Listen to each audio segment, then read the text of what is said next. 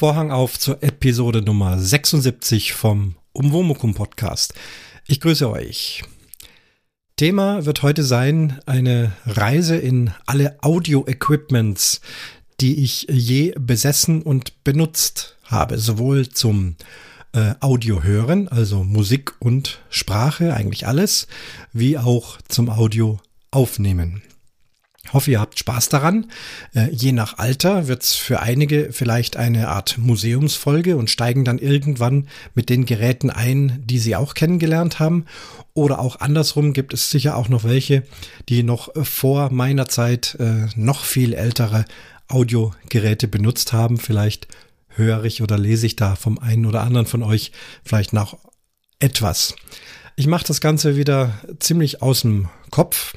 Ich hoffe, dass ich da möglichst wenig vergesse und werde auch äh, es zwar im Großen und Ganzen chronologisch machen, aber so mit Jahreszahlen habe ich es nicht, wann genau dieses und jenes war. Also da verschone ich euch auch damit, aber gehe nachher der Reihe mal durch, mit welchem Audio-Equipment ich zu tun hatte, von Anfang an, wie ich denken kann, bis heute, wo ich diesen Podcast mache. Zur letzten Folge über Podstock habe ich einen Kommentar beziehungsweise eher eine Frage von Silke bekommen. Sie fragt Björn und mich, ob es Bilder oder Videos gibt äh, von diesem kleinen Spaß, den wir uns gemacht haben, wie wir mit dem Camper Trolley und dem Rollstuhl und dem Björn ähm, da eine leichte Anhöhe raufgefahren sind. Es äh, gibt wohl Bilder, also teilweise äh, hat Silke das auch schon bekommen. Video hat, hat mich noch nicht erreicht, auch im Internet leider momentan noch nichts zu sehen. Aber ich glaube, dass Silke da schon äh, einen optischen Eindruck bekommen hat, zumindest auf dem direkten Weg. Ansonsten im YouTube äh, die Podstock-Videos von allen Shows äh, kann man sich angucken und in FIT gibt's eine Kuration von nahezu allen Folgen, die auf Podstock entstanden sind oder Folgen, die danach entstanden sind, aber sich in irgendeiner Weise mit Podstock beschäftigen. So viel also dazu. Dann kann ich also mal loslegen. Ja, Audio Equipment. Gehen wir also zurück in die, in meine Kindheit, soweit ich äh, einigermaßen zurückdenken kann. Generell war es da immer so, dass ich zunächst immer das, was mein Vater nicht mehr gebraucht hat, ähm, er dann mir gegeben hat zum Benutzen. Und so bin ich also in der Kindheit zu meinen ersten Geräten gekommen. Mein Vater hat es mir vorgemacht. Er hat auch immer viel Interesse und Spaß an Audiogeräten gehabt, Tonbandgeräten, hat selber auch aufgenommen. Er hat Schmalfilme vertont, klassische Musik aus dem Radio aufgenommen und vieles mehr. Wahrscheinlich kommt da auch so ein bisschen meine Affinität zu Audio und dem entsprechenden Equipment. Los ging es mit dem guten alten Küchenradio, ein Röhrenradio. Also das klassische alte Radiogerät, was heutzutage immer noch äh, zumindest als Icon, als Sinnbild für Radio steht. Dieses ähm, mit Holz ummantelte äh, Gerät äh, mit runden Ecken, einer breiten äh, Senderanzeige, auf der in der Mitte ein äh, roter Stift wanderte, den man mit einem Drehknopf äh, wandern lassen konnte und so eben den Sender einstellte. Darauf äh, ein Display mit einer unglaublichen Menge Anzahl an Sendernamen. Das hat aber damals auch schon nie gestimmt und war, glaube ich, auch hauptsächlich für alte Wellensysteme wie Mittelwelle oder Kurzwelle, Langwelle gedacht. Dieses Radio konnte aber immerhin auch schon UKW und da damals ging es also los damit. Ähm, mehrere so elfenbeinfarbige Tasten davor, um eben die verschiedenen äh, Wellen- und Frequenzbereiche einzustellen. Eben äh, UKW, Langwelle, Mittelwelle, Kurzwelle konnte das, glaube ich, alles. Und eine Taste für TA, Tonabnehmer. Mhm, da gab es dann hinten auch einen Eingang. Dazu kommen wir gleich. Als Antenne ein Stück Draht, eine Wurfantenne.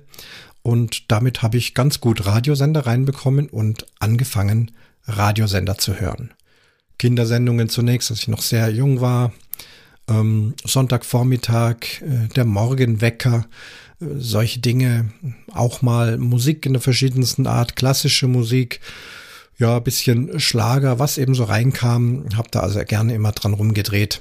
Das Röhrenradio, also mein erstes Audio-Equipment.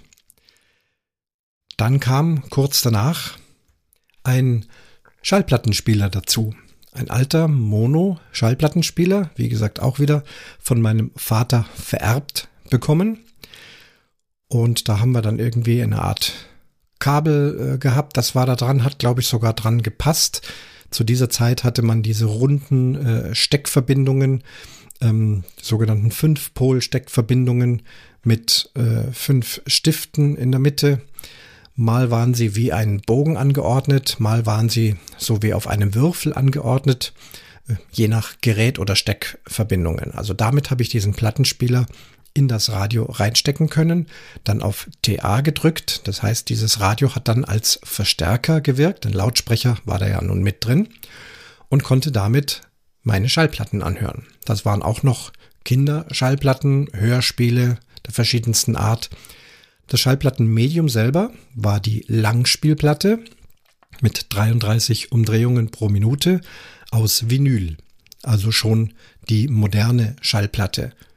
Viel früher gab es ja noch die alten Shellac-Platten mit 78 Umdrehungen pro Minute und äh, dazwischen dann die Single-Schallplatten äh, mit 45 Umdrehungen pro Minute. Das konnte dieser Schallplattenspieler alles leisten. Es gab also einen Wählhebel äh, mit dem man also diese drei Geschwindigkeiten verändern konnte. Natürlich habe ich es mir dann auch mal einen Spaß gemacht, meine LP, meine Schallplatte, mein Hörspiel in einer schnelleren Geschwindigkeit abzuspielen, was dann zu sehr ulkiger und hoher Mickey Maus Sprache führte. Wir Kinder fanden das also sehr witzig. Aber wie gesagt, das Medium meiner Zeit war dann bereits die Langspielplatte aus Vinyl und das ist sie lange Zeit geblieben. Gleich vorweg, die erwähnte Single-Schallplatte hat bei mir nie eine Rolle gespielt, habe nie eine Single-Schallplatte gekauft und auch praktisch nie eine gehabt, um mir dann später in der Pop- und Rockmusik dann einen einzelnen Titel auf einer einzelnen Platte anzuhören, sondern ich habe immer nur Langspielplatten gehabt. Soll, wenn ich dann mal ein bestimmtes Stück Zunächst war es ja klassische Musik, irgendeine Sinfonie, dann mussten ähm, anhören wollte oder einen bestimmten Satz aus einer Symphonie oder was auch immer. Dann musste ich eben den Tonarm an die entsprechende Stelle bewegen oder das suchen und habe es dann von dort gehört. Also Langspielplatten, lange das wichtigste Medium für mich im Schallplattenbereich. Mein Vater hatte mir dann einen neuen Kassettenrekorder geschenkt, die Kassetten. Das war also das Neueste auf dem Markt. Auch so Anfang der 70er Jahre ähm, entstanden, für die Privathaushalte entwickelt. Man hatte ja große Magnetbänder in den Radiosendern, auch sehr breite, riesige Magnetbänder auf riesigen Spulen. Für den Hausgebrauch gab es dann Tonbandmaschinen mit schmaleren Tonbändern. Mein Vater hat sowas benutzt, ich glaube acht Millimeter breit. Ich selber habe das nicht gehabt, sondern bin dann eingestiegen mit der sogenannten Kompaktkassette kompakt, weil eben das Tonband in dieser Plastikkassette eingebaut war und man musste da nichts mehr einlegen, einfädeln. Man hat eben diese zwei Löcher gehabt mit diesen äh, Stiften wie ein Kranz und die konnte man dann in so einen Kassettenrekorder einlegen. Ich habe eben diesen Kassettenrekorder bekommen, geschenkt bekommen. Äh, meines war Philips, war so, waren so die ersten, die das entwickelt haben. So ein flaches Gerät mit Lautsprecher, man konnte eine Kassette einlegen davor eine Art Tastatur wie auf einem Klavier, die man so schräg runterdrücken äh, konnte. Die Symbole für die bestimmten Abspiel- oder Be äh, Benutzungsmodi sind dieselben, die wir auch heute noch haben. Wenn wir zum Beispiel jetzt, wenn ich hier den Podcast aufnehme mit Reaper, habe ich hier auch ein äh, Abspielpanel.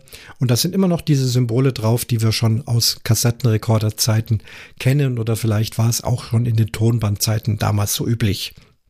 Also das Dreieck für Abspielen, das Viereck für Stopp, ähm, dann zwei Dreiecke nebeneinander, die dann das schnelle Vor- oder das schnelle Rückspulen äh, andeuteten. Denn also eine Kassette musste immer gespult werden. Zum einen, wenn sie zum Ende gelaufen war ähm, und man wollte wieder an den Anfang gehen, musste man zurückspielen. Oder eben auch an eine bestimmte Stelle im Band. Dafür gab es ein Zählwerk, ein dreistelliges, das man auch immer mit Knopfdruck auf Null stellen konnte. Und wenn man sich da sauber die Zählwerksstände aufgeschrieben hat, wo auf der Kassette sich was befindet, dann konnte man da also zielgenau ganz gut hinspulen, um dann die Stelle abzuspielen. Wenn die Kassette am Ende war, konnte man sie auch umdrehen und auf der anderen Seite sozusagen noch einmal bespielen beziehungsweise noch einmal anhören. Das Bandmaterial war noch das einfache Eisenoxid, Fe-Oxid äh, nannte sich das. Das waren so die ersten Kassetten, stand auch schon Rauscharm drauf und war also so der neueste Schrei. Über Kassettenmaterialien, Bandmaterialien spreche ich dann nachher nochmal, wenn es zu den besseren äh, Kassettenabspielgeräten kommt. Aber das war, wie gesagt, dieses ganz einfache. Ja, ganz wichtig aber auch der Aufnahmeknopf. Ein roter Kreis und den musste man gemeinsam mit dem Dreieck drücken und dann konnte man also auf diesem Kassettenrekorder auch aufnehmen. Und das war wirklich das Spannende für mich. Dinge aufnehmen, Musik aufnehmen zum Beispiel. Ich habe ja zu dem Zeitpunkt schon Blockflöte und Klavier gespielt und habe mich natürlich dann sofort hingesetzt und habe dann irgendetwas gespielt und dabei mich selber aufgenommen. Aber auch Sprache und Text, das ging also damals schon los, sozusagen mein erster Podcast, auch wenn man das noch nicht äh, im damals noch nicht vorhandenen Internet senden konnte habe ich einfach äh, Hörspiele aufgenommen. Ich habe Schulfreunde, Geschwister mit dazu genommen. Wir haben uns irgendwelche Jugendbücher genommen, in denen tatsächlich auch Hörspiele ähm, abgedruckt waren, also sendebereit abgedruckt, so richtig wie ein Drehbuch, also mit Peter Doppelpunkt und danach kommt eben der Text, was Peter sagt und dann äh, Lisa Doppelpunkt und dann der, dieser Text und so weiter. Ähm, und haben wir einfach die verschiedenen Rollen vergeben und das alles mit diesem einen Mikrofon aufgenommen. Es ist ein Handmikrofon, das man also in den Kassettenrekorder einstecken konnte und es hatte auch einen Ein- und Ausschalter. Dass wenn man während einer Aufnahme vielleicht aus irgendeinem Grund das mal stumm gebraucht hat, konnte man einfach ausschalten. War also schon eine ganz tolle Geschichte. Und so haben wir also damals äh, Hörspiele verfasst und haben dann immer irgendwelche Opfer gesucht, die sich das dann auch anhören mussten. Und auch wenn ich unterwegs war, habe ich gerne immer wieder Klänge aufgenommen. Ich kann mich an eine Reise mit meinen Eltern erinnern. Es ging also darum, äh, Städte in Norddeutschland zu erkunden, wobei Berlin für uns auch Norddeutschland war. Also alles, was nördlich eben von Bayern war, äh, wurde in großflächig abgefahren. Zunächst in Berlin sind wir gelandet. Dort habe ich, soweit ich mich erinnern kann, auf der Straße zum Beispiel mal einen Mann getroffen, der einfach auf berlinerisch so vor sich hingebrabbelt hat, ohne jemand speziell anzusprechen. Er hat da einfach so äh, gequatscht, äh, Berliner Schnauze. Ich fand das einen sehr interessanten Dialekt und habe also da auch dann so schräg heimlich mein Mikrofon hingehalten und da eben Klänge aufgenommen und mit nach Hause genommen. In Hamburg ging es dann auch darum, Klänge aufzunehmen, und zwar am Hafen. War aber eine große Enttäuschung. Ich dachte mir, wenn ich an diesen berühmten großen Hamburger Hafen komme, wird das die ganze Zeit tuten. Lautes Schiffstuten und Schiffshupen und äh, sonstige geschäftige Klänge. Nichts dergleichen. Es war ziemlich ruhig, ziemlich still, obwohl sehr viele Schiffe zu sehen waren. Kein einziges von diesen Schiffen, auch nicht, wenn sie losgefahren sind oder wenn sie eingelaufen sind. Nichts hat getutet und gehupt, also so dieses berühmte, tiefe, sonore Tuten eines Ozeanriesen ist mir leider verwehrt geblieben. Ich habe gelernt, dass das heutzutage die Kreuzfahrtschiffe machen, wenn sie ablegen und viele Leute am Hafen Kai winken, dann wird schon mal ordentlich in die Hupe reingetutet. Das gab es damals noch nicht. Die normalen Handelsschiffe, die sind da schön leise geblieben. Mehr Glück hatte ich im Hamburger Michel, die berühmte äh, Kirche, Wahrzeichen von Hamburg, ähm, haben wir uns auch angeschaut und während also meine Eltern sich äh, interessiert äh, für die Schönheiten des Innenraums der Kirche ähm, aufgemacht haben, habe ich mich in eine Bank gesetzt und Glück gehabt, denn oben hat ein Organist oder eine Organistin, weiß nicht, habe es nicht gesehen, ähm, geübt oder vielleicht auch äh, fürs Publikum äh, eine kleine Matinee gespielt. Auf jeden Fall war also toller Orgelklang zu hören. Zack, Aufnahmeknopf, Mikrofon raus und konnte dann also wunderbar Orgel aufnehmen. Ihr merkt schon, äh, die Basis für Aufnahme und Aufnahmetechnik und Podcasten ist also schon in den Kinderzeiten entstanden. oben im Wohnzimmer, also im Reich meines Vaters, hatten bereits modernere Anlagen oder Anlageteile Einzug gehalten. Hi-Fi, Hi-Fi, Hi-Fi haben wir ja immer gesagt, Hi-Fi. Kleine silberne Kästchen übereinander gestanden und ein moderner Schallplattenspieler. Und auch das ist dann zu mir runter. Ich hatte ein großes Zimmer im Keller, runtergewandert. Denn oben wurde bereits noch mehr modernisiert. Und ich habe also die ersten Komponenten bekommen. Komponenten einer Stereoanlage. Die wichtigste Komponente der Verstärker, also ein reiner Block mit äh, Verstärkereinheit, noch recht schmal, klein, unscheinbar, mit, aber schon mit einer silbernen Front und äh, hinten dran mehrere Buchsen, um bestimmte Dinge anstecken zu können. Vorne Schaltknöpfe für Kassettenrekorder für Schallplatte, dann Ausgänge für Boxen. Und ich hatte dann auch zwei kleine Boxen dazu bekommen. Die konnte man dann links und rechts anstecken. Mein erster Stereo-Verstärker. Nun, aus so einem Verstärker kommt natürlich allein schon mal nichts raus. Dazu habe ich einen Tuner bekommen. Den haben wir damals auch schon Tuner benannt. Das heißt also das einzige, die einzige Komponente, die immer dann auch schon einen englischen Namen bekommen hat. Also wir haben zum Verstärker die Amplifier gesagt, aber zum Tuner immer Tuner. Denn Radio, das ist es eigentlich, stimmt nicht ganz. Denn ein Radio, wir denken an mein allererstes Radio, hat ja alles in sich, nämlich Verstärker und Lautsprecher. Das würde man auch heutzutage noch als Radio bezeichnen. Ähm, ein Tuner ist einfach nur ein Empfangsgerät und so eins hatte ich dann bekommen. Und habe diesen Tuner auch mit einem Kabel ähm, an die Wand angesteckt, also kein, äh, kein Draht mehr, kein Empfang über die Luft, sondern wir hatten bereits ähm, Buchsen in der Wand für Fernsehsignal und für Radiosignal.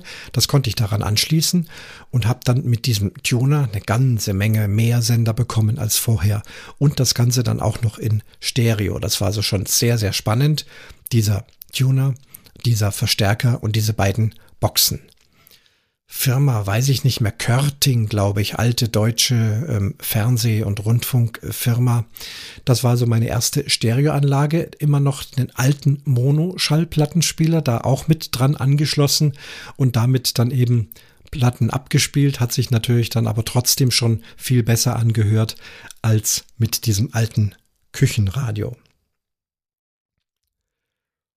Und auch hier sind dann diesen kleinen Komponenten nach und nach große Komponenten gefolgt. Die habe ich dann aber nicht mehr geerbt, sondern das waren jetzt die ersten Geräte, die ich mir dann nach und nach selber gekauft habe. Bin also jetzt schon im jugendlichen Alter, da hat man dann schon mal Zeitungen austragen können, so Werbeblättchen, Wochenblättchen und dafür dann durch, durchaus immer so einige hundert D-Mark äh, an Lohn bekommen und immer wenn dann genügend Geld zusammen war, ich kann mich an Preise von ungefähr so um die 300 Mark äh, erinnern, so zwischen 200, 300 Mark, je nach Gerät, ähm, konnte ich dann diese alten, einfachen Komponenten durch modernere und wesentlich leistungsfähigere Komponenten ersetzen. Hier ging es auch äh, als erstes mit dem Verstärker los und der war dann deutlich breiter, hat auch wieder eine große silberne Front gehabt. Die Farben waren ja damals äh, zweigleisig. Es gab entweder schwarze Front oder silberne Front. Ich gehörte immer zu denen, die immer die silberne Front, also ich weiß nicht, ist das Alu gewesen oder irgendein, ich glaube, es war nicht Alu, es muss irgendeine Metalllegierung gewesen sein. Äh, sehr, sehr schick. Auch die Drehknöpfe, die Schaltknöpfe, alles in Silber. Und so habe ich mir meinen ersten großen äh, und auch kräftigen äh, Verstärker gekauft. Der hatte dann auch äh, ganz wichtig so Pegelanzeigen, ähm, analoge Pegelanzeigen mit einem Zeiger, die dann also immer im Rhythmus der Musik äh, nervös rumgezuckt sind und man hat also gesehen, ob das Ganze dann übersteuert war oder ob das also richtig eingestellt war. Also tolle Sache, vor allem optisch war das also auch wichtig. Sehr schnell wurde dann auch hier wieder der Tuner ersetzt durch einen passenden Tuner derselben Marke. Wir schwanken damals so hin und her. Es gab einen äh, Katalogversender. Ich möchte jetzt also hier nicht zu viel Markennamen nennen, sonst heißt es wieder Schleichwerbung. Also ihr könnt es euch eh denken.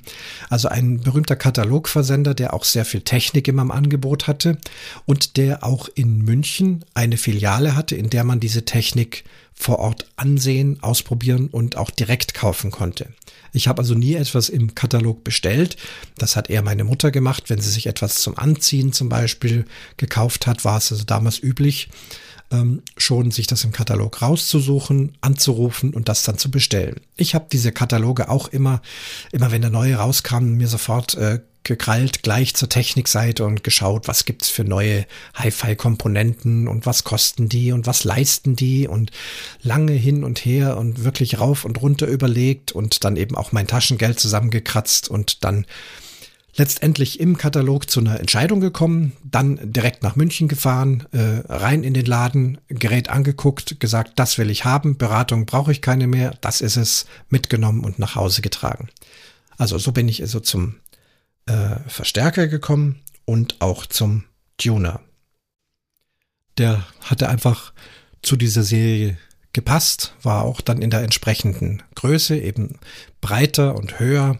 Ähm, letztendlich war die Funktion nicht viel anders als bei dem alten Gerät. Auch wieder immer noch die große Frequenzanzeige, ein sehr edler Knopf zum Drehen, wo man also dann durch Drehen die entsprechenden meistens UKW-Frequenzen eingestellt hat. Aber das Ganze war eben auch viel toller beleuchtet und da waren, glaube ich, auch wieder irgendwelche Anzeigegeräte dran, irgendwelche Nadeln, die dann hüpften und das war also einfach wichtig, dass man sowas gehabt hat. Und zu diesem kräftigen Verstärker, also mit kräftig meine ich, wir haben also immer damals mit Wattzahlen äh, gehandelt. Wie viel Watt hat jetzt so eine Anlage? Und damit konnte man dann auch so ein bisschen protzen, äh, so wie dann später äh, im größeren Alter, wenn es dann um PS bei Autos geht, so ging es damals um Watt bei Anlagen. Äh, wichtig war da eigentlich der Sinuswert, das ist so der, das eigentliche Herz ähm, der, der Verstärkeranzeige und dann gab es aber immer noch einen größeren äh, Wert, der sogenannte Musikwert, also was dann so ähm, gefühlt am Ohr ankommt, der war natürlich wesentlich höher und da konnte man dann immer stolz sagen, ich habe jetzt 500 Watt Verstärker oder 1000 Watt. Ähm, also da wurde geprotzt. Ja, und äh, wichtig sind natürlich, dass die Boxen das auch liefern. Noch hatte ich ja diese kleinen Boxen, die durfte ich also gar nicht zu stark ansteuern, sonst wären die kaputt gegangen. Aber es galt dann eben doch, Boxen zu kaufen. Die mussten möglichst groß und protzig sein. Und dann hatte ich in München in einem kleinen Elektrogeschäft, diesmal nicht bei diesem Versandhändler, sondern einfach äh, im Stachus unten drin gab es so einen kleinen Dantler und der hat ganz viel so Elektronik gehabt. Und da stand für einen mich sehr erschwinglichen Preis, standen riesige Boxen. Also die waren guten Meter hoch, auch bestimmt 40, 50 Zentimeter breit.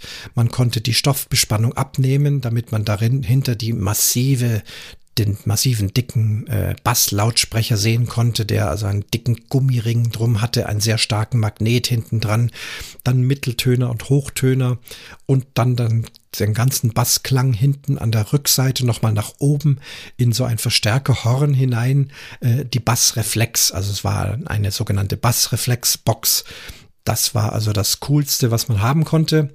Von der Wattzahl eben auch in der entsprechenden Stärke. So groß, dass ich sie kaum heben konnte. Damals mein Verkehrsmittel war immer die S-Bahn, musste immer so 25 Minuten vom der Innenstadt München raus bis zu unserem äh, unserer Siedlung, zu unserem Dorf fahren.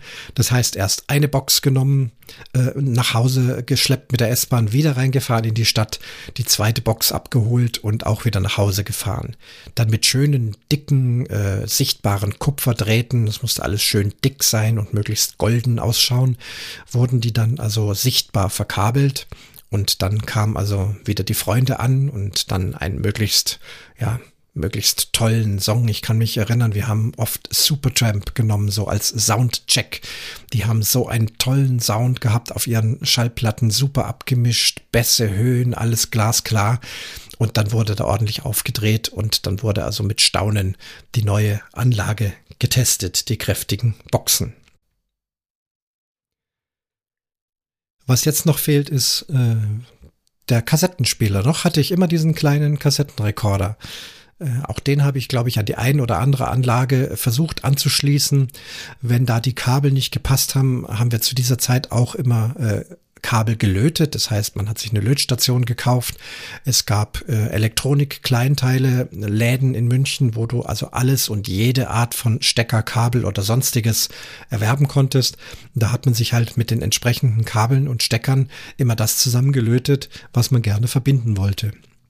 Also dieser Kassettenrekorder war immer noch an dieser kräftigen Anlage dran, aber es war klar, äh, auch die Kassette muss Stereo sein und muss toll sein. Und auch hier gab es also von dieser Serie ähm, ein wunderbares, wunderbare große silberne Komponente.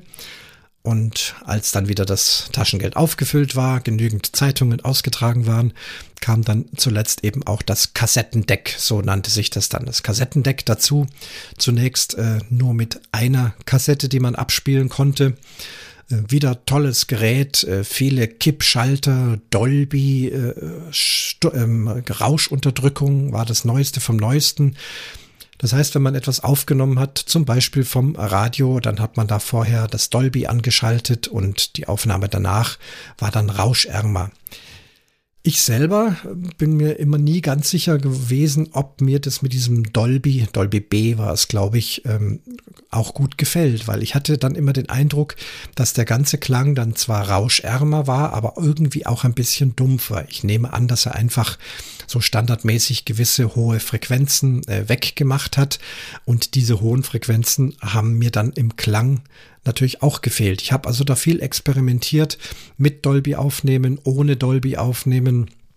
Und ich war dann oft einer, der tatsächlich ohne Dolby aufgenommen hat. Dann hat es vielleicht ein bisschen gerauscht, aber der klarere Klang war mir wichtiger. Vorhin habe ich schon über das Kassettenbandmaterial gesprochen. Ähm, schnell ging es dann hier, dass also besseres Bandmaterial eingeführt wurde. Die alte, einfache Ferrumoxid-Kassette hatte ausgedient. Es musste Chromdioxid sein, also schillernde, in, mit goldenem Label drauf, schöne Chromdioxid-Kassetten die dann auch wieder besonders für dieses Dolby äh, geeignet sein sollten, wurden angeschafft. Und es wurden eben Dinge aufgenommen, hauptsächlich aus dem Radio, aus dem Tuner. Da konnte man ja da die Verbindung schalten auf, auf Drehern, dann den Signalweg äh, einschalten von Tuner zu Kassettendeck und äh, all diese spannenden Sachen. Also je mehr Knöpfe, desto besser. Hat man dann eben auf aus dem Radio Dinge aufgenommen. Ich natürlich auch oft äh, klassische Musik, aber dann eben Rock und Pop. Statt sich das zu kaufen, konnte man das dann im Radio aufnehmen. Rechtlich war es damals wohl so, äh, dass das auch legal war oder auch nach wie vor legal ist, denn es hieß immer, dass mit dem Kauf einer Kompaktkassette bereits ein Anteil finanziell enthalten ist, der sozusagen für GEMA oder sonstige Urheberrechte mit enthalten ist. Und äh, weil man ja eben weiß, diese Kassetten sind nun mal dazu da, um etwas aufzunehmen. Und man kann das nicht verhindern, und dann hat man es eben lieber so gemacht, dass dann diese Abgabe im Preis der Kassetten mit enthalten sein musste. Wie sich es dann verhielt, äh, wenn man Schallplatten von Freunden aufgenommen hat, das wurde natürlich auch regelmäßig gemacht, dass man sich die Schallplatte nicht gekauft hat, sondern eben von Freund, Schulkamerad, wem auch immer aufgenommen hat. Das weiß ich nicht. Ich nehme an, aber das muss dasselbe System sein, eben eine Urheberrechtsabgabe auf den Kauf von Kassetten. Auch dieses äh, Chromdioxid wurde dann wieder von einem neueren, das war dann irgendeine Ferrum-Mischung, also irgendwas wieder mit, mit, mit Eisen. Ähm, ich muss mal nachgucken. Klar, Moment, das, das muss, interessiert mich jetzt doch. Ja, da ist es. Die nannten sich dann Ferrochrom, also eine Mischung aus Eisen und Chromoxid. Das war also dann die dritte Generation an noch besseren Kassetten. Und auch damit wurde also immer geprahlt, hast du nur normale Chromdioxid-Kassetten oder ich habe jetzt hier, nutze die Ferro. Und am Schluss waren dann sogenannte Reineisen-Kassetten, die sollten dann also noch mal besser sein. Und hier war also auch eine tolle Materialschlacht äh, mit diesen ganzen Materialien. Äh, wie viel besser das alles war, weiß es nicht. Vielleicht ist Einbildung auch eine Bildung, keine Ahnung, aber generell wurden also diese tollen Materialien eingesetzt. Einen richtig, richtig guten Plattenspieler hatte ich zu dem Zeitpunkt noch nicht. der äh, hat lange auf sich warten lassen, einfach aus äh, finanziellen Gründen. Aber dann äh, ist zuletzt dann auch der gute Stereo-Schallplattenspieler dazu gekommen. Bis dahin hatte ich also hauptsächlich Kassetten und Radio, also aus dem Tuner gehört. Ähm, aber dann blieb es auch nicht aus, dass der Schallplattenspieler her musste. Ein viel edleres Teil als das alte Mono-Teil äh, mit einer ganz feinen Diamantnadel. Es war zu dem Zeitpunkt auch kein Problem, solche Nadeln im Fachhandel zu bekommen. Die konnte man einfach mit so einem Plastikschieber rausziehen, neue Nadel kaufen, äh, passend für das richtige Gerät und reinstecken und dann war das also wieder gut. Ähm, Schallplattenpflege war immer ein großes Thema zu dieser Zeit.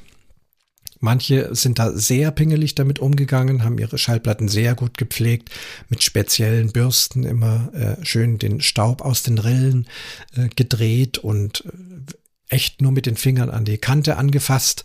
Und dann gab es die andere Fraktion, die haben einfach mit voller, vollen Pratzen einfach die Schallplatte irgendwie genommen. Die lag dann meistens offen in irgendwelchen Ecken, äh, stapelweise übereinander, wurden einfach auf den Plattenspieler geknallt und abgespielt.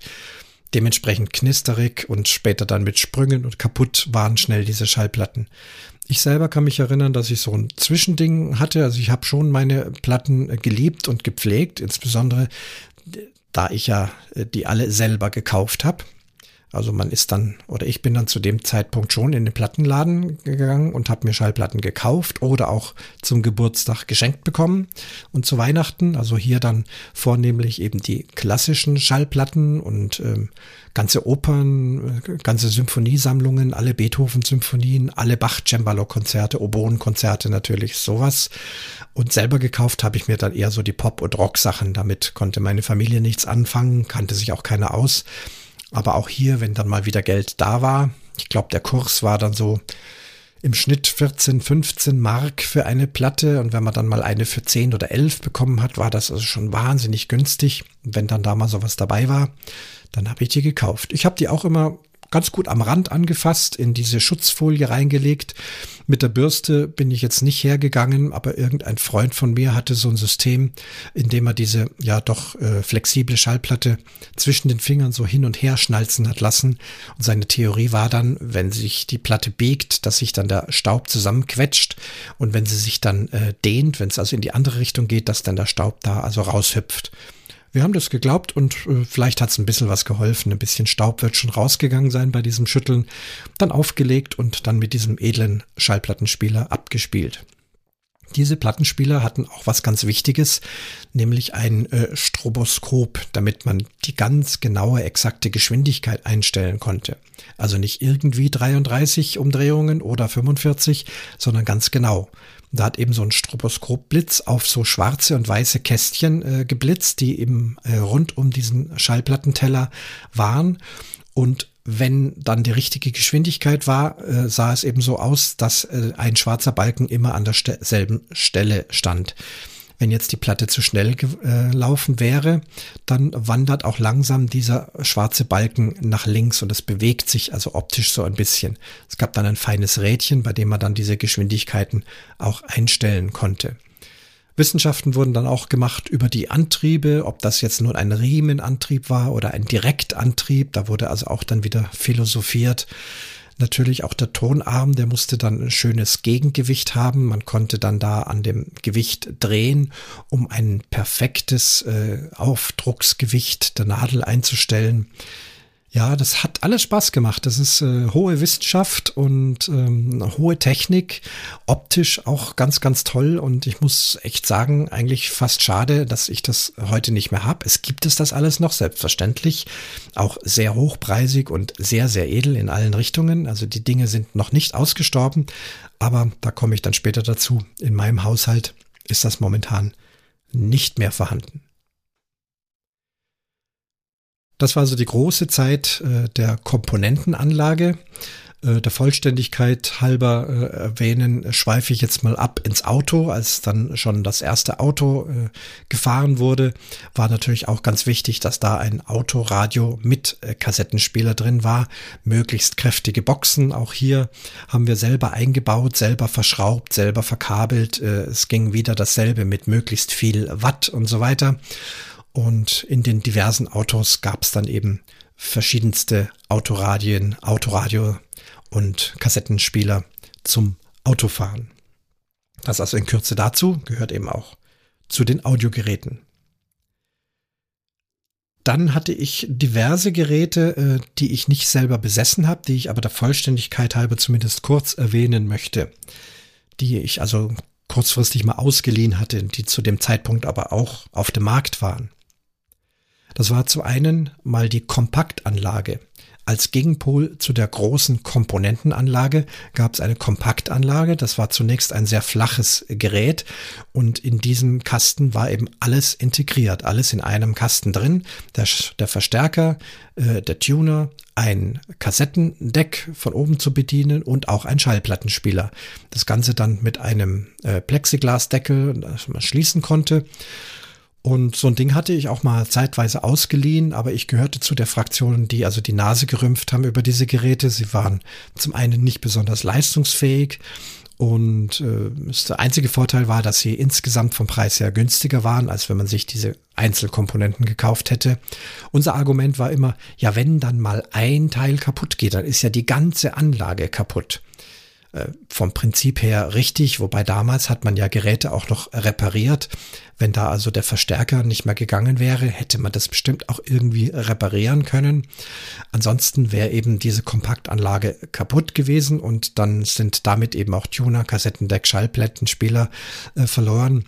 Tatsächlich ist aber so eine Kompaktanlage, soweit ich weiß, nie kaputt gegangen und auch unsere Komponenten sind eigentlich nicht kaputt gegangen. Aber diese tollen silbernen Komponenten waren einfach schon schöner. Also so eine Kompaktanlage hatte ich nur mal ausgeliehen. Dasselbe gilt für die Tonbandmaschinen. Die gab es natürlich auch immer noch, ähm, die ich am Anfang auch erwähnt habe. Da gab es zum Beispiel von Philips ein sehr schönes Home-Modell mit den schmalen Bändern. Also ich meine, dass die 8 mm breit waren, zwei riesige Spulen man musste dann das Tonband um die verschiedenen Umlenkrollen an den Tonköpfen vorbei auf die aufnehmende Rolle einspannen, etwas vordrehen, damit es hält. Und dann konnte man damit also auch sehr edel, ganz toll Musik aufnehmen. Wir haben auch äh, verschiedene Bandaufnahmen dann gemacht, haben mit E-Gitarren und Bass und Schlagzeug und ich am Klavier dann versucht, so ein bisschen solche Aufnahmen zu machen. Das haben wir also mit diesen großen Tonbandmaschinen aufgenommen. Und ich hatte so ein Ding auch mal eine Zeit lang zu zu Hause und habe einfach experimentieren können. Ganz tolle Funktion war eine künstliche Echo-Funktion. So eine Tonbandmaschine hat nämlich mehrere Tonköpfe. Zunächst einen Aufnahmetonkopf, der hat also die Aufnahme auf das Band geschrieben, also das Band an dieser Stelle magnetisiert. Und danach lief das Band dann am Abspielkopf vorbei. Man konnte da aber auch mit einem Schalter rückkoppeln, so dass man während der Aufnahme ähm, bereits die getätigte Aufnahme hören konnte, die also wenige Zehntelsekunden später dann nach dem Aufnahmekopf an dem Abspielkopf vorbeikam. Und wenn man das dann wieder eingespielt hat, dann ähm, ist das also zu einem Echo geworden. So hatten wir also eine Echomaschine. Da waren also auch noch ganz viele andere äh, Einstellmöglichkeiten und ja, wie gesagt, aufnehmen. Damals für mich bereits faszinierend und so habe ich mich mit dieser geliehenen Tonbandmaschine eben auch beschäftigt. Dann, wir feiern, glaube ich, gerade großes Jubiläum. Was ist das? 30 Jahre Walkman von Sony. Äh, der tragbare Kassettenspieler der größte Schrei überhaupt. Wahnsinn. Man konnte seine tolle Kassette in dieses kleine Kästchen stecken, einen Kopfhörer aufsetzen und dann damit zur S-Bahn gehen oder in der S-Bahn fahren oder auf dem Schulhof sich irgendwo hinsitzen. Die ganze Welt um einen herum wurde stumm und man hatte also nur seine Pink Floyd Musik oder was auch immer auf den Ohren in großer Lautstärke.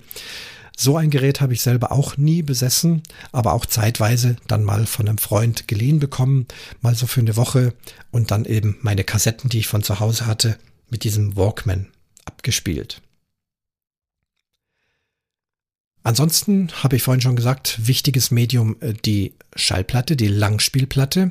Das Ganze ist ja eine analoge Geschichte. So eine Langspielplatte hat eben analoge äh, Berge und Täler, äh, Klanglinien, die die Nadel abtastet und äh, diese dann in elektrische Impulse umsetzt, die dann auch analog in verschiedenen Stärken in den Verstärker hineingehen und der dann das zu den Boxen schickt und dort die Membranen auch auf analoge Art und Weise durch mechanische Bewegung die Luft anschubsen und wie ein Wunder dann diese Musik oder die die Sprache dann so rauskommt, wie es äh, vorher reingegangen ist. Und äh, diesem Analogen wich dann so nach und nach das Digitale. Die erste digitale Schallplatte ist auf den Markt gekommen. Also die Schallplatte selber war natürlich nach wie vor analog, weil sie ja Rillen hatte. Aber der Werbeeffekt, ähm, ein großer Dirigent des letzten Jahrhunderts hat sich da sehr stark gemacht. Ähm, es war also die Aufnahme war digital, und das Abmischen war auch digital und nur das Abspielen ist dann analog. Man konnte das dann an bestimmten Buchstaben auf dem Schallplattencover erkennen. Da stand also DDA im besten Falle. Oder meinetwegen auch DAA. Also je nachdem, ob das Mischpult, äh, was man benutzt, ein analoges Mischpult ist mit äh, richtigen Drehknöpfen, die also Dinge verstärken oder abschwächen, Effekte setzen und so weiter, oder ob hier auch schon eine digitale Maschine äh, sitzt, die also nur noch mit Einsen und Nullen äh, rechnet. Und die Aufnahme an sich war aber auf jeden Fall digital, also an sich das, was ich jetzt hier tue. Ich nehme hier digital auf.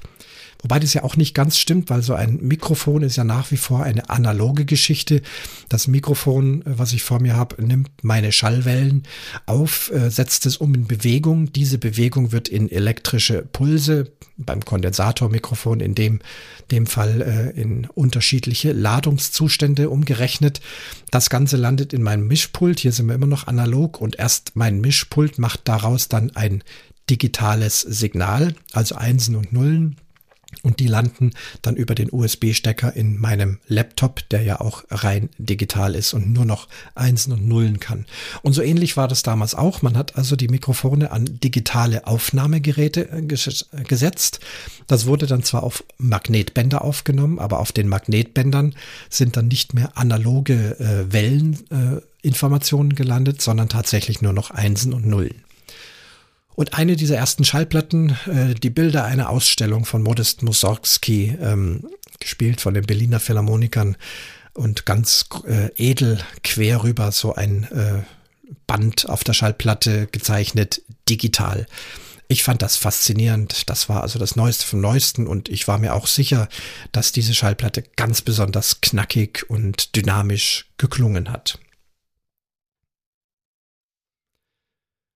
Nun sind wir also schon ganz nah dran am digitalen Zeitalter. Die LP wurde digital aufgenommen, die Aufnahmen wurden digital aufgenommen und dann erschien auf einmal die CD, die Compact Disc, vom selben berühmten Dirigent und vom selben berühmten Orchester praktisch ins Leben gerufen.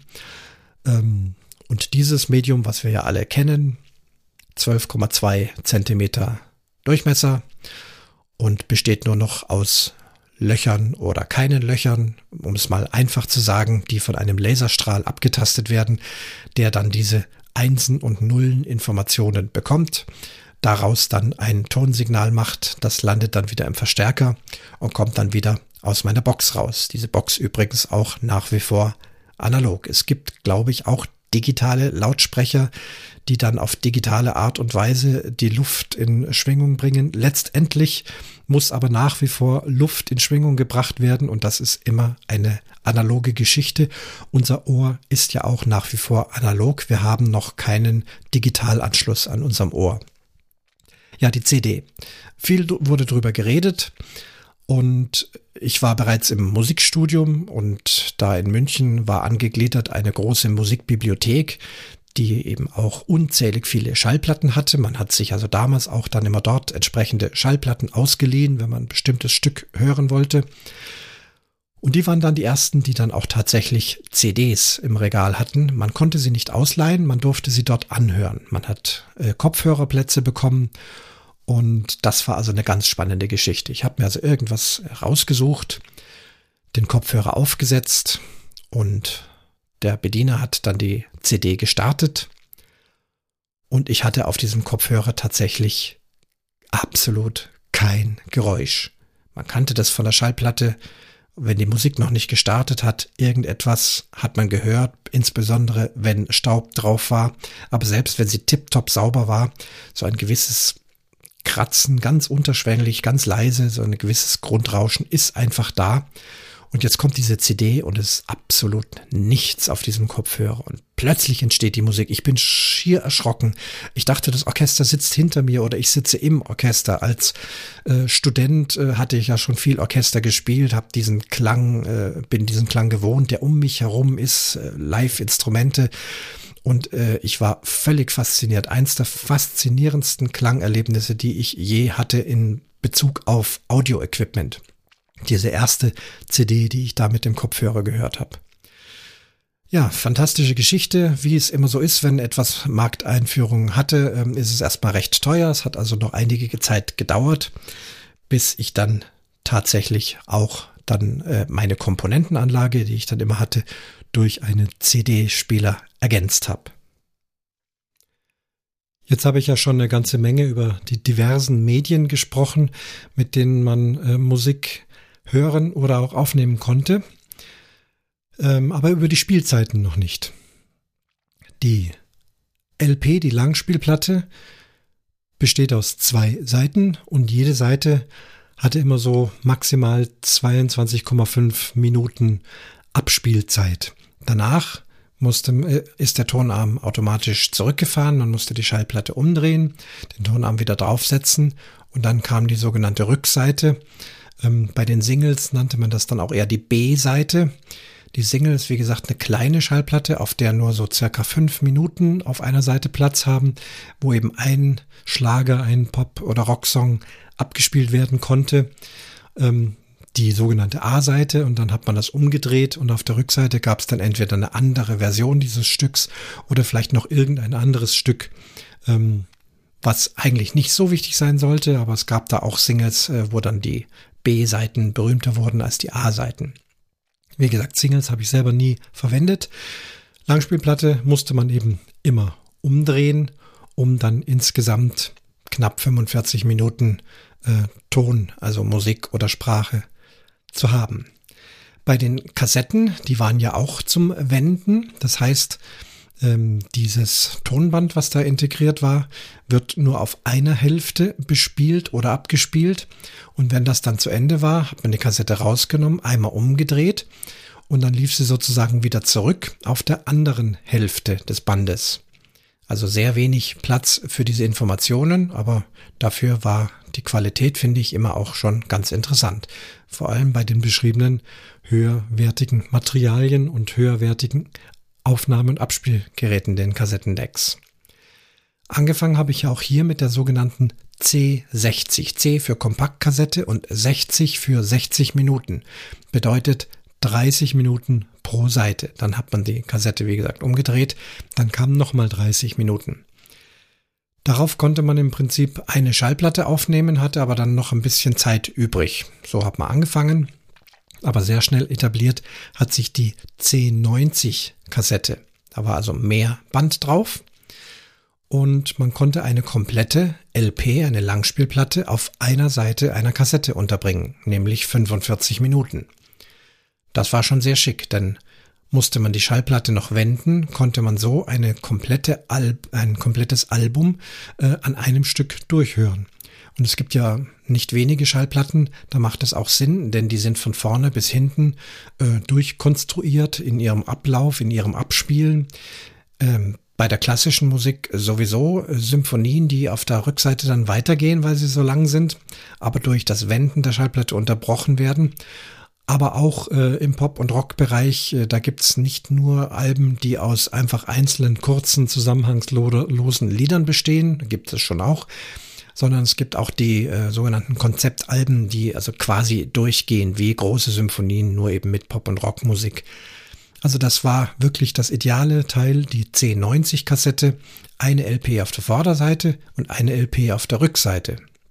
Und auch hier bei den Langspielplatten gab es ja dann öfters nicht nur eine Platte, sondern die sogenannten Doppel-LPs, dass man also gleich zwei Schallplatten, zwei Tonträger in ein Cover eingefügt hat und alles hat zusammengepasst und hat zusammengehört.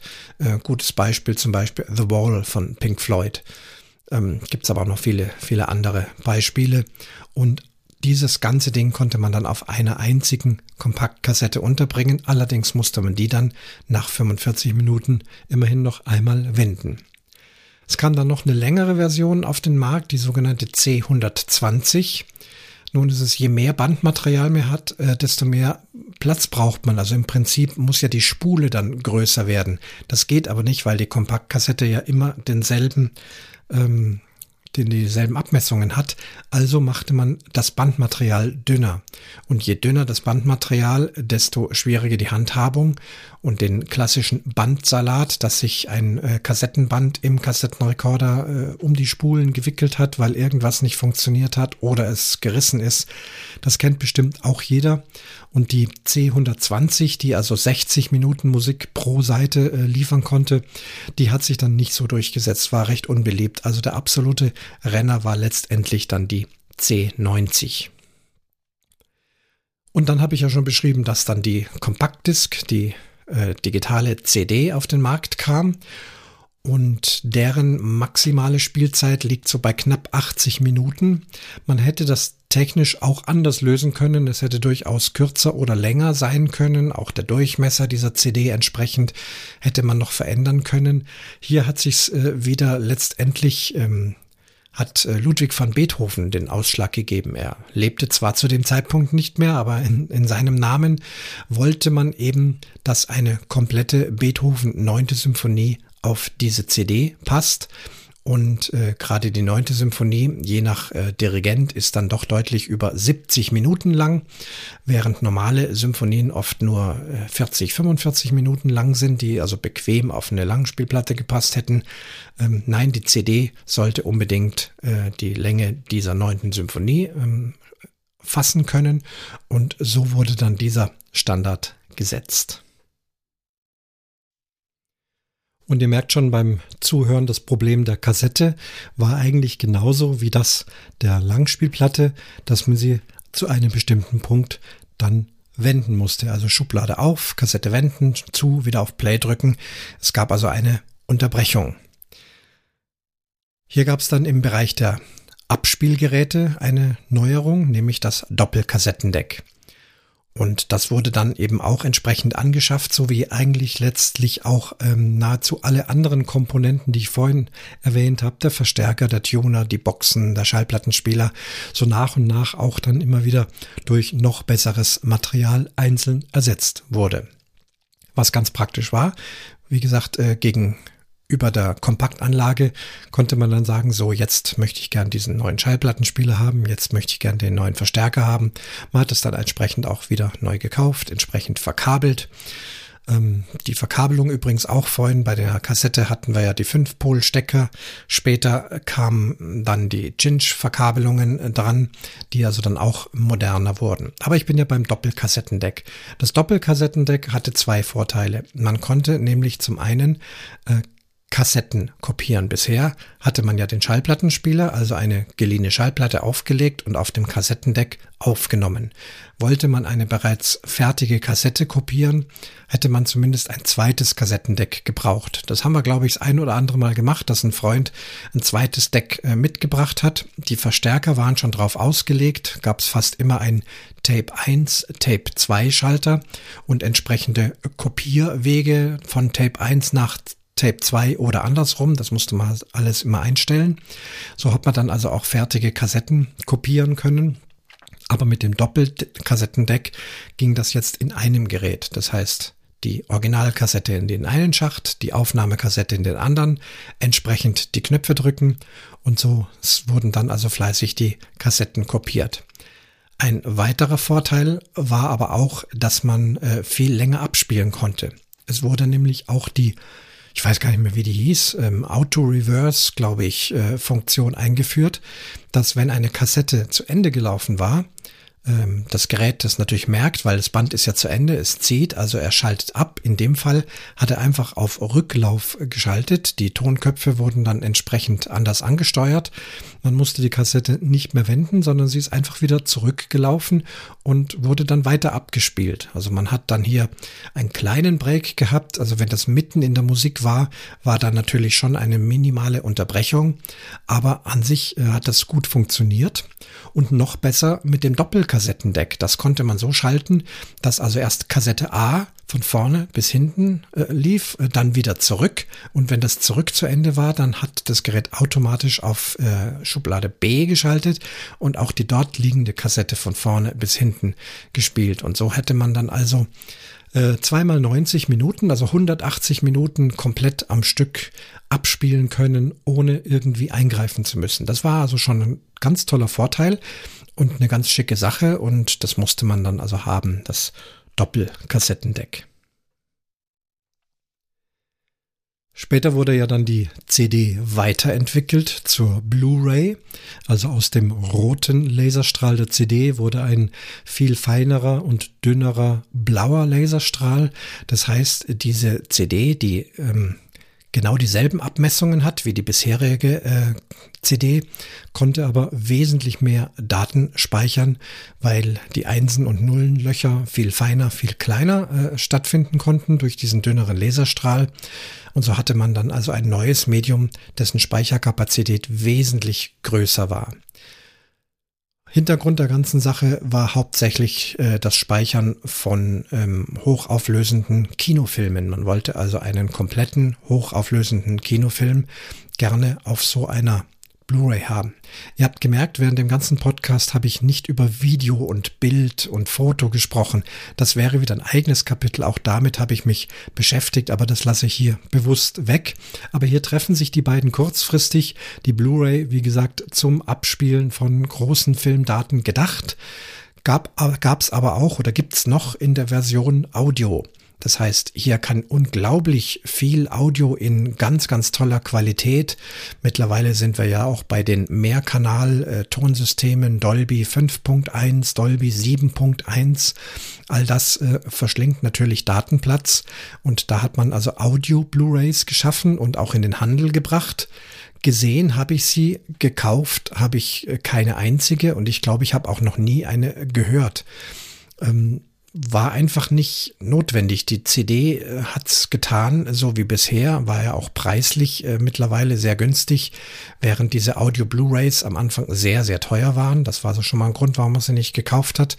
Und das hat sich dann auch letztendlich nicht wirklich durchgesetzt. Der Blu-ray-Player, den man dann zu Hause am entsprechenden Fernseher hatte und auch an eine Stereoanlage anschließen konnte oder angeschlossen hat, hätte natürlich diese Blu-ray Audio abspielen können, aber das hat bei mir nie eine Rolle gespielt und ich glaube auch allgemein hat sich es nicht so wahnsinnig durchgesetzt.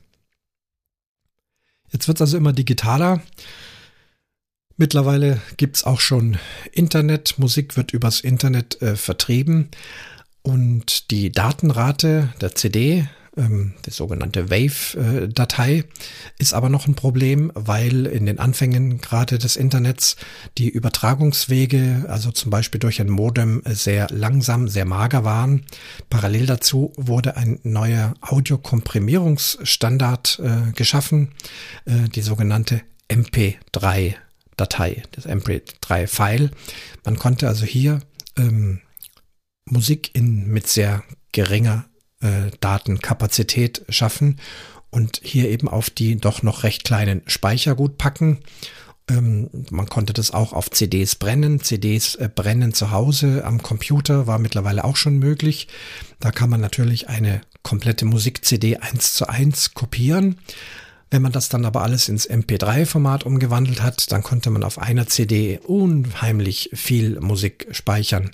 Also zum Thema Abspielen, vorhin mit dem Doppelkassettendeck, ist also hier jetzt noch viel, viel mehr möglich. Man kann also stundenlang etliche Alben der Reihe nach äh, laufen lassen, ohne ein einziges Mal irgendwie das Medium wechseln zu müssen. Also die MP3 hat auch in meinem Haushalt Einzug gehalten.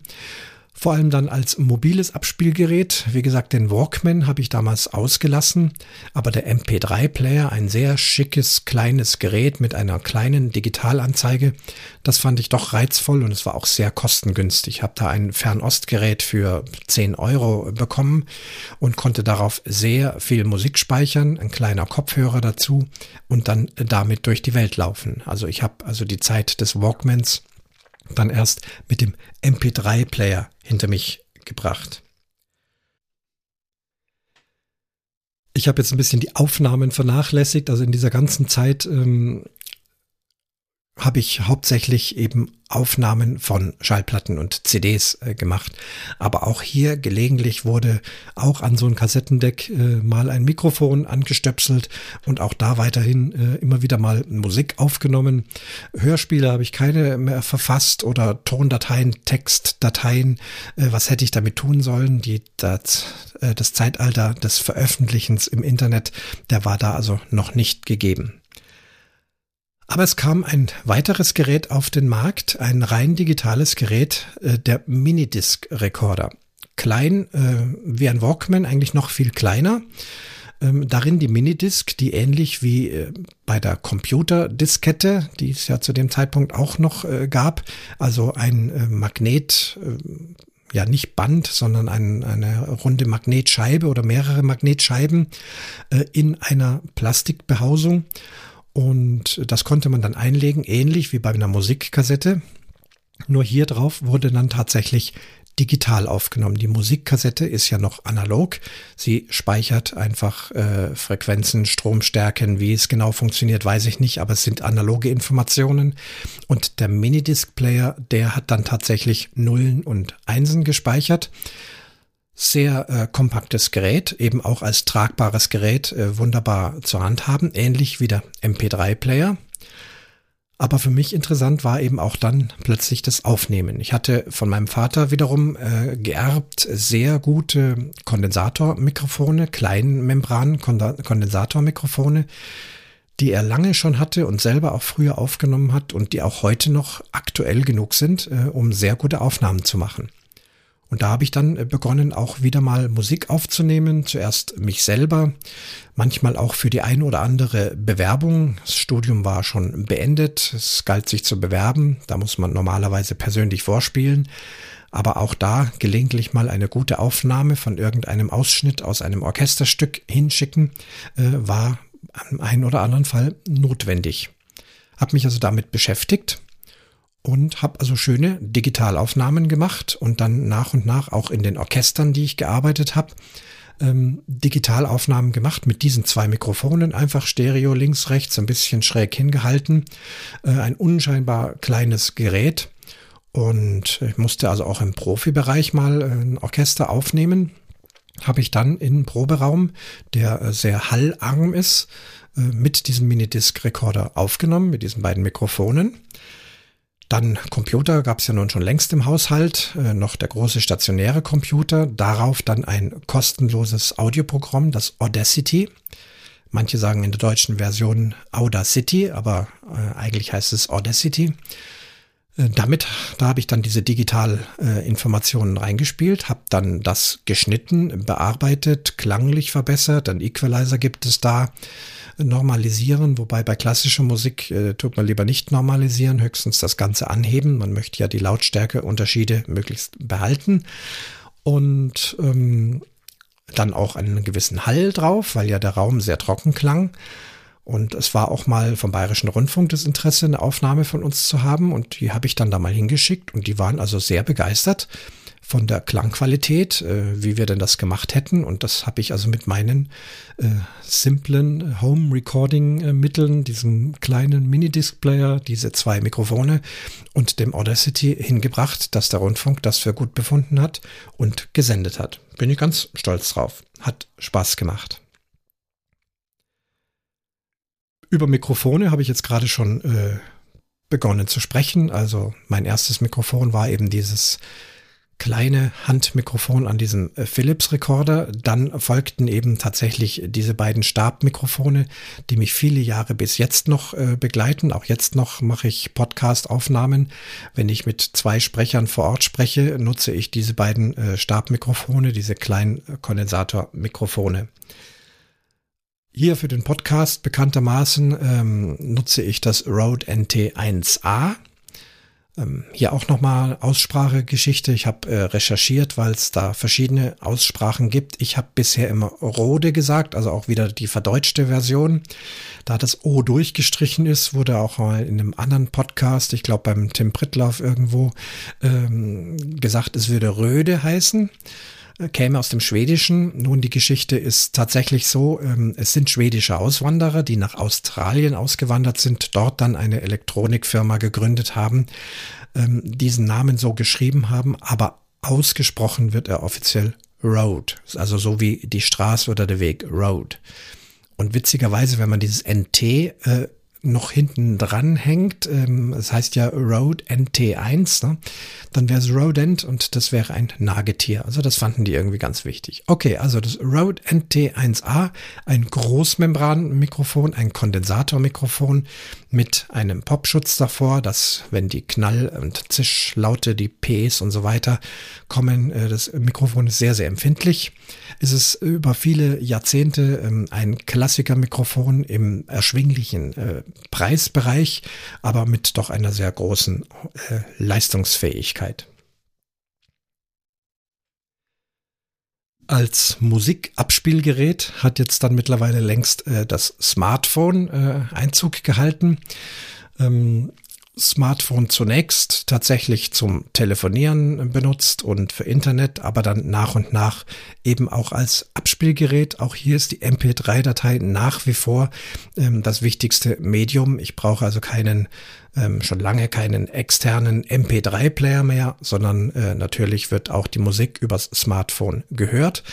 Mittlerweile seit vielen Jahren ja auch die Podcasts, dann mit entsprechender Podcast-App, äh, so dass man also das äh, Audio-Abspielgerät Nummer eins nennen könnte, tatsächlich heute das Smartphone.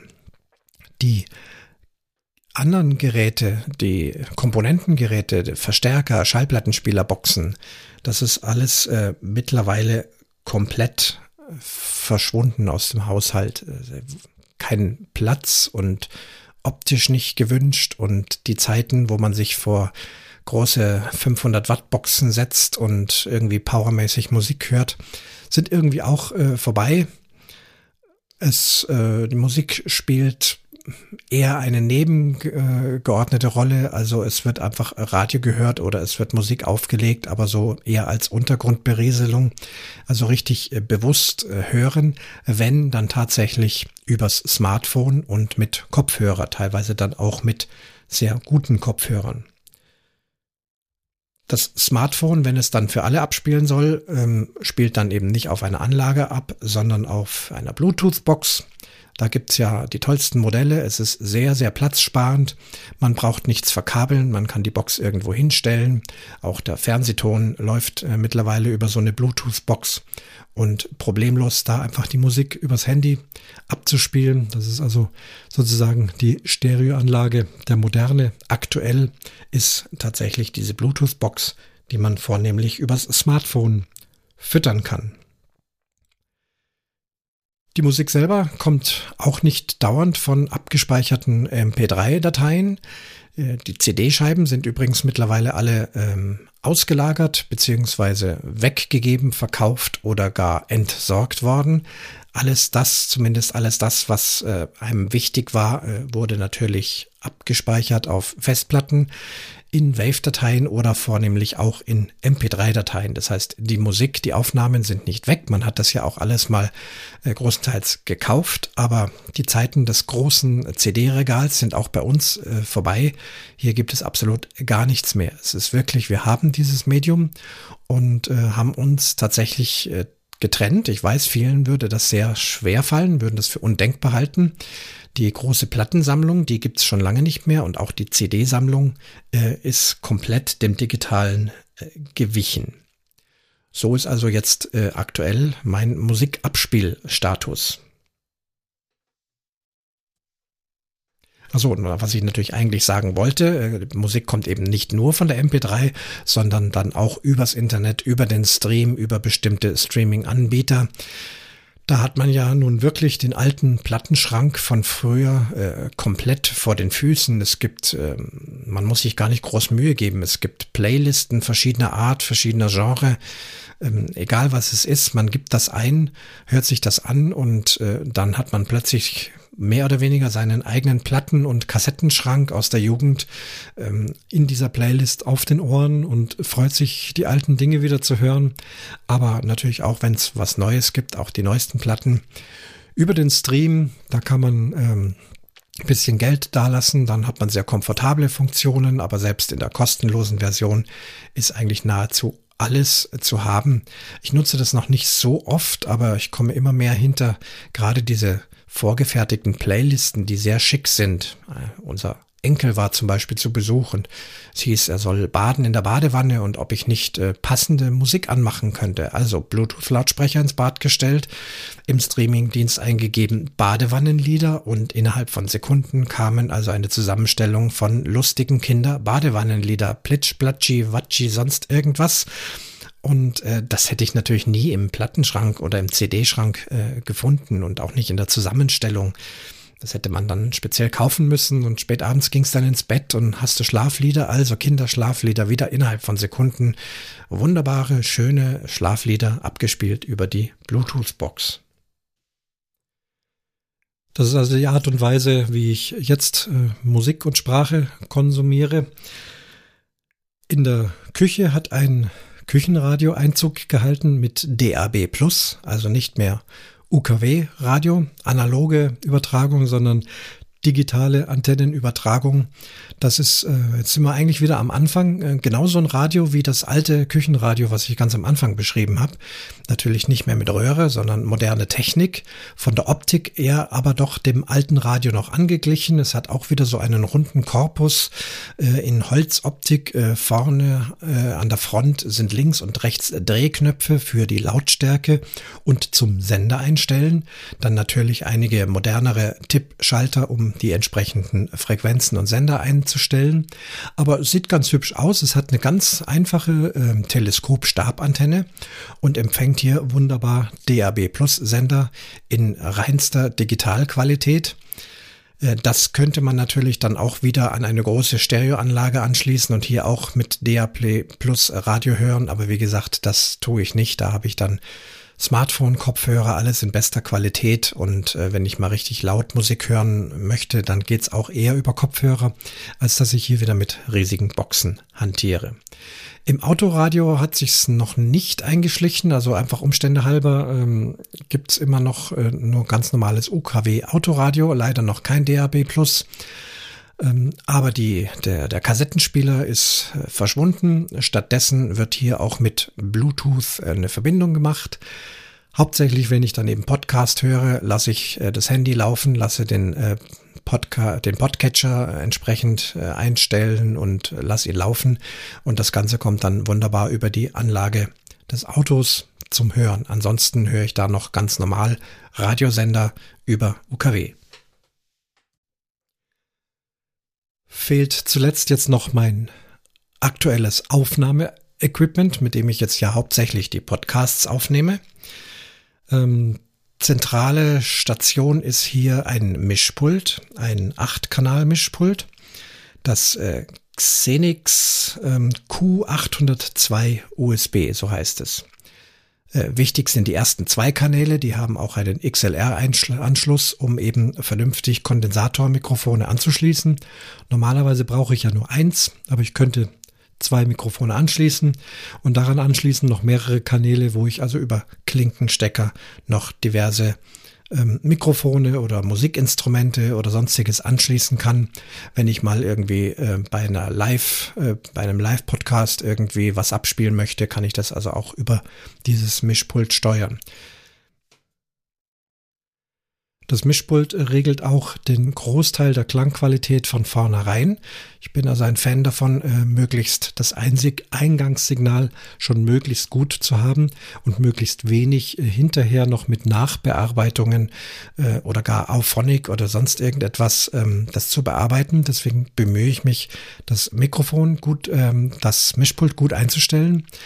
Da ist ein Equalizer dran, wo man also Höhen, Mitten und Bässe entsprechend schon mal voreinstellen kann. Da ist ein Kompressor dran, äh, der also leisere Stellen anhebt, zu laute Stellen absenkt, damit also bei der Sprachaufnahme äh, der Pegel immer möglichst gleich bleibt. Das sollte man ja bei einem Podcast tun. Bei einer Musikaufnahme ist das was anderes. Da ist es ja gewollt, dass man leise Stellen hat und laute Stellen. Also über diesen Kompressor bin ich auch sehr dankbar, weil den brauche ich auch im Nachhinein dann nicht nochmal äh, digital künstlich äh, drüber ziehen. Natürlich ist da auch der Kopfhörer dran, um Kontroll zu hören oder wenn ich dann den Podcast abhöre oder auch wenn ich mit anderen über Studio Link oder Teamspeak spreche, ähm, ist da natürlich an diesem Mischpult der Kopfhörer dran. Also eine ganz schicke Sache, das ist die zentrale Geschichte. Von dort geht das Signal digital dann in mein Laptop. Das ist also jetzt der aktu das aktuelle Aufnahmegerät, die Bandmaschine sozusagen auf der Laptop-Festplatte, die mittlerweile eine SSD-Festplatte ist, also auch hier keine mechanische Magnetbeschichtungsgeschichte, sondern einfach äh, reiner digitaler Speicher und das ist schon eine sehr schicke Sache. Dieses Laptop braucht natürlich eine Aufnahmesoftware. Bekanntermaßen äh, nutze ich hier Reaper. Reaper ein sehr professionelles äh, Programm mit unglaublich vielen Möglichkeiten. Viele sagen viel zu viel Möglichkeiten und schwer zu bedienen.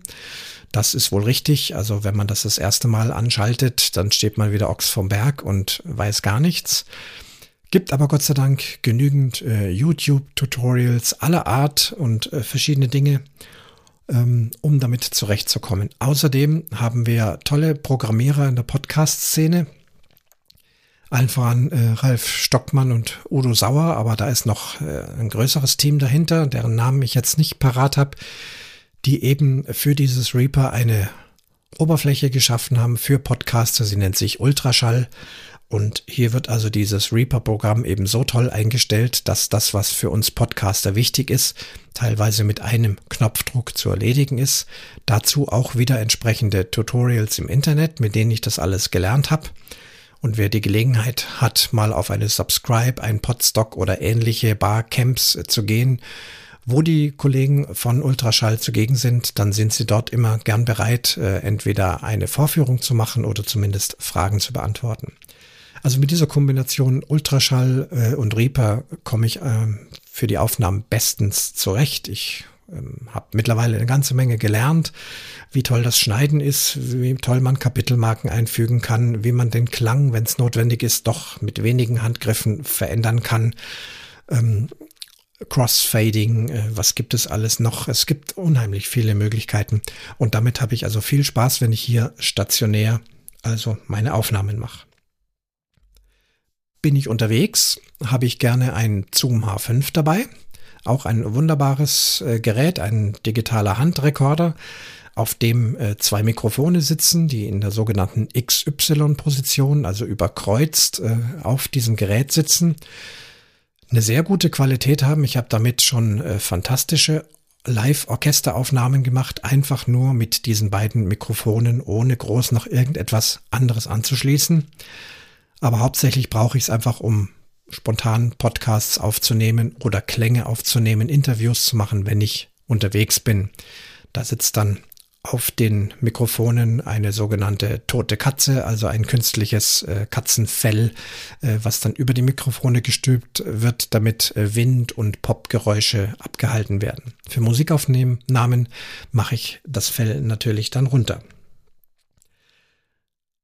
Die sind wunderbar, diese Mikrofone. Wenn ich aber Interviews mache, gerade zu zweit, muss man die Mikro das Gerät sozusagen in die Mitte stellen und äh, dann ist die Sprache auch wieder ja recht entfernt.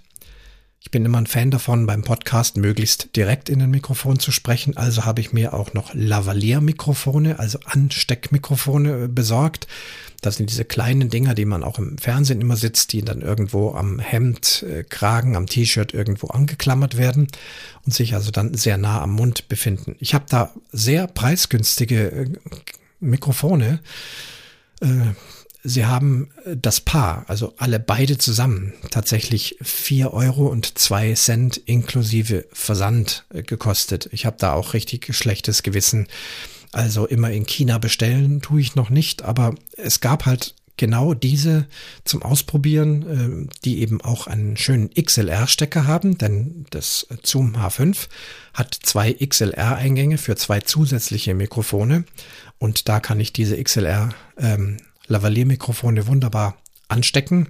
Die kriegen dann auch eine kleine Phantomspeisung. Die brauchen nur ein bisschen Strom. Das kann man auf dem Zoom schön runterregeln. 48 Volt wäre hier zu stark. Da würden sie sicher kaputt gehen. Aber mit 12 Volt kann ich die prima betreiben. Und das hat sich bewährt. Für Sprache allemal. Ähm, sicherlich hier gibt's äh, viel hochpreisigere, viel hochwertigere. Die werde ich dann sicherlich auch irgendwann mal anschaffen. Aber jetzt zum Testen 4 Euro und 2 inklusive Versandkosten. Das war doch ein ganz günstiger Kurs. Habe ich das Zoom H5 nicht dabei und möchte trotzdem spontan aufnehmen, weil einfach äh, ich gerade einen Gedanken habe, weil ich vielleicht wie so oft auf einem Campingplatz vielleicht sitze und sage, Mensch, könnte ich eigentlich jetzt gerade berichten, habe ein paar Minuten Zeit und habe das Zoom nicht eingepackt, dann muss das Smartphone herhalten. Das macht an sich schon ganz gute Aufnahmen, einfach mit dem eingebauten Mikrofon. Wenn ich das dann äh, im Reaper noch und mit Ultraschall entsprechend äh, akustisch verbessere, dann ist das durchaus auch sehr anhörbar. Aber dann müsste ich halt das Handy immer so direkt vor meinem Mund halten und das ist dann auch unpraktisch. Also habe ich mir auch fürs Handy ein Lavalier-Mikrofon äh, besorgt das dann speziell mit diesem Vierpol-Stecker funktioniert, den man bei den Handys braucht. Da muss man also immer gucken mit den Steckverbindungen. Deswegen habe ich verschiedene Mikrofone. Und das hat sich auch sehr bewährt. Das stecke ich dann da an mein Hemd, Hemdkragen und das habe ich eigentlich fast immer in meiner Tasche. Ich habe äh, so eine Tasche, wo alles drin ist und da befindet sich auch immer dieses Lavalier-Mikrofon. Soweit also ein Rundgang über Jahre und Jahrzehnte von Audio-Equipment, äh, wie es also mir begegnet ist. Ich bin mal gespannt, wie viel ich noch vergessen habe. Das werde ich dann erst hinterher feststellen, wenn ich die Folge vielleicht nochmal höre. Es ist eine Unmenge an äh, Kapitelmarken entstanden. Ähm, ich nehme das wieder eher auch als äh, Inhaltsverzeichnis. Das sind teilweise nur wenige Minuten, aber wenn ihr an eine spezielle Stelle springen wollt, weil euch das Doppelkassettendeck besonders interessiert, dann äh, findet ihr das in den äh, Kapitelmarken und das Ganze ist eben auch eine kleine Auflistung, eine Art Inhaltsverzeichnis, worum es hier, hier überhaupt geht. Vielleicht bekomme ich äh, Kommentare von dem einen oder anderen, der äh, ähnliche Geräte bestätigt oder auch andere Gerätschaften noch hinzufügen möchte, die sie oder er irgendwann benutzt hat, die ich vielleicht vergessen habe, äh, insbesondere natürlich auch Gerätschaften ähm, vor meiner Geburt, also dann aus den 60er Jahren, 50er, 40er, 30er Jahren, wenn es sein muss. äh, oder im modernen Bereich, dass es da Dinge gibt, von denen ich vielleicht noch nichts weiß oder die ich hier nicht ähm, äh, erwähnt habe. Also das wird mich freuen, wenn da von euch was kommt.